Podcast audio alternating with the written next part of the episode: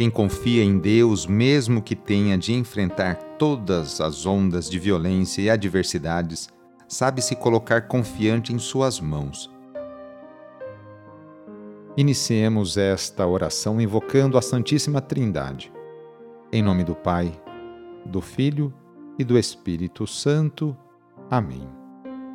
Senhor nosso Deus, nosso Pai, nós cremos em vós, nós esperamos em vós, nós vos amamos, nós vos agradecemos este dia e vos damos graças porque estamos com vida. Oferecemos este dia ao Senhor com todas as nossas alegrias e sofrimentos, com todos os nossos trabalhos e divertimentos. Guardai-nos do pecado e fazei de nós instrumentos de vossa paz e do vosso amor Ajudai-nos a observar vossos santos mandamentos. Amém. Neste sábado, dia 17 de fevereiro, o trecho do Evangelho é escrito por Lucas, capítulo 5, versículos de 27 a 32. Anúncio do Evangelho de Jesus Cristo segundo Lucas. Naquele tempo, Jesus viu um cobrador de impostos, chamado Levi, sentado na coletoria. Jesus lhe disse: Segue-me. Levi deixou tudo, levantou-se e o seguiu. Depois Levi preparou em casa um grande banquete para Jesus. Estava aí grande número de cobradores de impostos e outras pessoas sentadas à mesa com eles.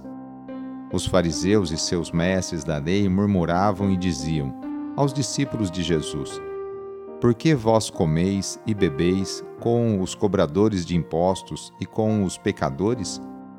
Jesus respondeu: Os que são sadios não precisam de médico, mas sim os que estão doentes. Eu não vim chamar os justos, mas sim os pecadores para a conversão. Palavra da Salvação. Na época de Jesus, cobradores de impostos eram mal vistos por estarem a serviço da autoridade romana. Aproveitavam-se do ofício para enriquecer à custa do povo. Os fariseus e seus doutores da lei os taxavam de pecadores. Por isso, Jesus toma uma atitude ousada ao convidar um desses fiscais para fazer parte do seu grupo de seguidores. Ademais, aceita o convite para comer em sua casa, ocasião em que Levi se despede do passado e presta homenagem ao novo Senhor, ou seja, a Jesus. Os fariseus que classificam as pessoas como puras ou impuras sentem-se provocados. Questionam o Mestre, o qual esclarece sua missão. Eu não vim chamar justos, e sim pecadores para a conversão. Levi é modelo do pecador arrependido e perdoado, que se converte em apóstolo, em Mateus. No sábado, a igreja incentiva a rezar de maneira especial e particular por Maria, Mãe de Deus e nossa. Rezemos especialmente também pelas mulheres, aquelas que se levantam cedo para seus afazeres domésticos e também por aquelas que trabalham fora Muitas delas são o sustento, o esteio para sua família. Lembremos de todas as mulheres grávidas que passam por esta experiência bonita.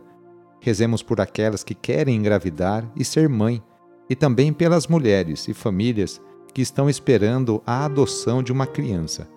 Enfim, pedimos a intercessão da Mãe de Jesus nesta oração para todas as mulheres. E rezemos juntos o Magnificat, junto com Maria. A minha alma engrandece o Senhor e se alegrou meu espírito em Deus meu Salvador, pois ele viu a pequenez de sua serva. Desde agora gerações hão de chamar-me de bendita. O poderoso fez em mim maravilhas e santo é o seu nome. Seu amor de geração em geração chega a todos que o respeitam. Demonstrou o poder de seu braço, dispersou os orgulhosos, derrubou os poderosos de seus tronos e os humildes exaltou. De bem saciou os famintos e despediu sem nada aos ricos. Acolheu Israel, seu servidor, fiel ao seu amor, como havia prometido aos nossos pais, em favor de Abraão e de seus filhos para sempre.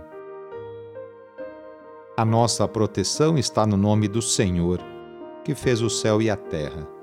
O Senhor esteja convosco, Ele está no meio de nós. Pela intercessão de Nossa Senhora da Consolata, desça sobre você, sobre a sua família, sobre as suas intenções, a bênção do Deus Todo-Poderoso, Pai, Filho e Espírito Santo. Amém. Seja dado a você hoje, no seu cotidiano, sempre sentir a presença e proteção de Maria, Mãe de Deus e nossa. Sou o padre Edmilson Moraes, salesiano de Dom Bosco, e moro atualmente aqui no Oratório, em Cruzeiro, no estado de São Paulo. Que Deus continue te sustentando nas decisões tomadas. Abraço e até mais.